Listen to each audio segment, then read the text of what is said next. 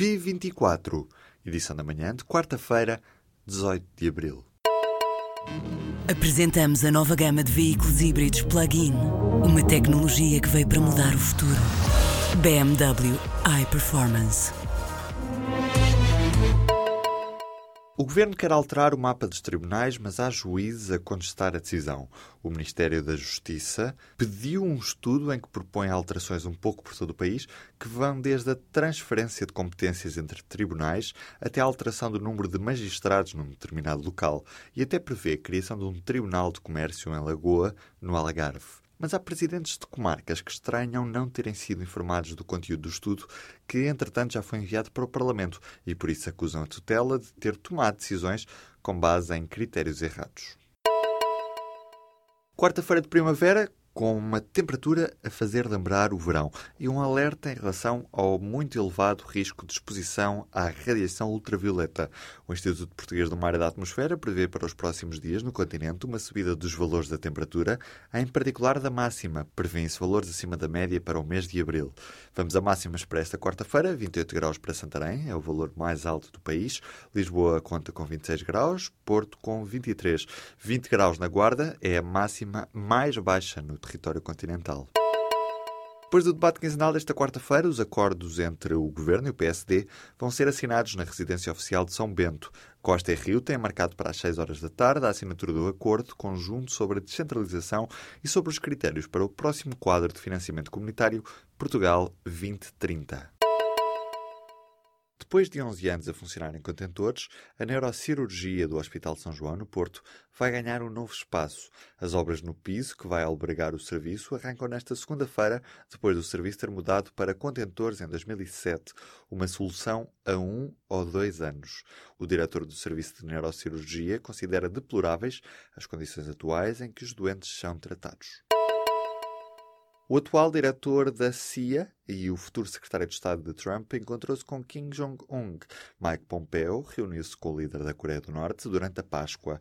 A informação ainda não confirmada oficialmente surge depois de Donald Trump ter dito que já decorriam conversações diretas de alto nível com a Coreia do Norte. Esta terá sido a primeira vez que Kim Jong-un se encontrou com um alto representante do Ocidente. A Assembleia Nacional Cubana vai iniciar nesta quarta-feira o processo de transição da presidência de Raul Castro para Miguel Díaz-Canel. Este homem vai ser o primeiro líder do país nascido depois da Revolução.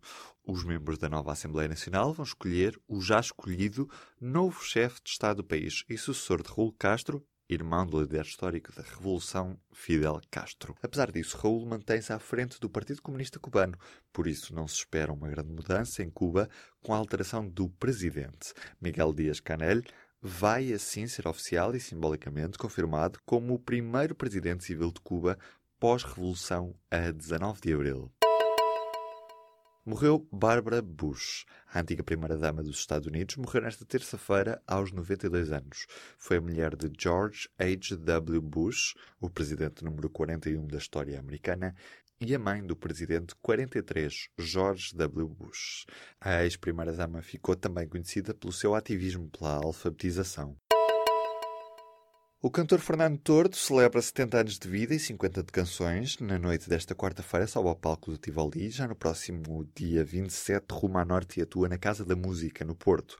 Pelo meio dá uma passagem por Alcácer do Sal a 24 de abril. Fernando Tordo, que em 2013 foi para o Brasil, diz que Portugal está cheio de defeitos, mas está muito melhor. Volta agora aos grandes palcos para celebrar as canções de vida e mostrar canções não tão conhecidas. Bruno Nogueira e Marco Martins criaram Sara para o Festival Indie Lisboa. Os dois primeiros episódios passam na Culturgest, em Lisboa, já no início do próximo mês. Fora do festival, a série completa vai ser exibida na RTP em outubro. A história de uma atriz com carreira feita no cinema, em papéis sérios e trágicos, até que um dia se cansa e decide mudar de vida. Começa a fazer telenovelas, entra nas redes sociais e passa a ser patrocinada por marcas. A personagem é interpretada pela atriz Beatriz Batarda. Celebra-se nesta quarta-feira o Dia Internacional dos Monumentos e Sítios. O público junta-se à Direção-Geral do Património Cultural para um debate com o tema Património, de geração para geração, numa altura em que se celebra o Ano Europeu do Património Cultural. O debate acontece no Auditório Público, em Lisboa, e tem início marcado para as 6 horas da tarde. À mesa vão estar o arquiteto José Guiar, o arqueólogo António Carvalho e a historiadora de arte Raquel Henriques da Silva, numa conversa com a moderação da jornalista do Público, Isabel Salema.